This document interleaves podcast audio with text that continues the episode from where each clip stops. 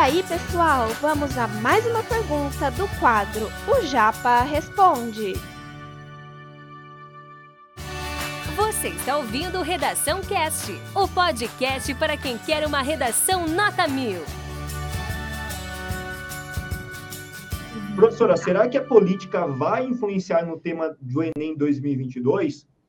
Vale lembrar uma coisa importante, né? Não sei se é de conhecimento de todo mundo, mas o Enem trabalha com um banco de dados de questões. E recentemente o INEP anunciou que esse banco ele se exauriu, né? E é preciso fazer um cadastro novo de questões, e esse cadastro novo de questões vai ser, quer dizer, deve ser efetivado este ano, obviamente, porque tem uma emergencialidade muito grande em elaborar logo essas questões, né? E aí, professora, o que, que você acha? Eu então, tenho minha então, visão, né? Vamos é, eu gostei muito da pergunta do Diego. Eu acho assim, Diego, acho que tem algumas coisas que são importantes nós pontuarmos.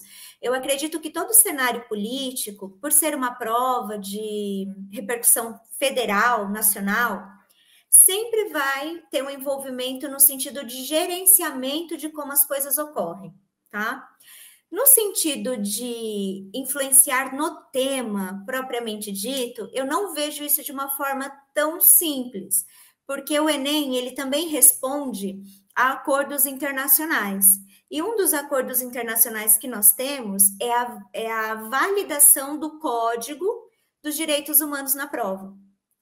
Então, não acredito que nós tenhamos ali algum aspecto eu, eu não acredito que a prova do Enem vire, é, vire temáticas como temáticas sem esse, esse viés de viabilização dos direitos humanos e de uma reflexão social. Não acredito que vai se tornar uma prova de opiniões, opiniões polêmicas ou posicionamentos inflamados ali, seja por um lado ou por outro. O que eu acho que pode inter, interferir, e é uma das coisas que eu já tenho percebido ao longo do tempo, é que o Enem está cada vez mais uma prova conteudista. Né, Ricardo? É, é uma prova que você tem que sentar, que você tem que estudar, tem todo um contexto dentro das questões que vão justamente direcionar você para um conteúdo prático do ensino médio. E a questão da prova de redação, ela vai funcionar exatamente assim. Então, os temas, eles estão todos vinculados a essa característica de direitos humanos, então eu acho muito difícil que a gente tenha opiniões singulares presentes na prova. Tá? Então, eu acho que quanto a isso, vocês podem ficar tranquilos. Eu sei que dá medo, muita gente fala muita coisa, né? Eu, teve até na, na reta final do Enem, eu dei um, um no Instagram, né, falando assim, falei, gente, como é que pode? É, alguns professores virem aqui aproveitar esse espaço que a gente tem de interação com vocês para falar, não sei se o Enem vai acontecer. Eu acho que o Enem não vai acontecer, porque o fulano de tal falou tal coisa. Gente, espera, calma, cadê o nosso papel de educador aí no sentido técnico? Existe um documento, existe aí uma composição internacional que monitor, que né, que está de olho no Enem, que vai monitorar como isso está acontecendo. Então as coisas não são tão simples assim, as coisas não são jogadas na mão de uma pessoa, particularmente de um partido político. Tem muita coisa sendo envolvida dentro da aplicação desse exame. E desde quando eu conheço o Enem, sempre tem polêmica.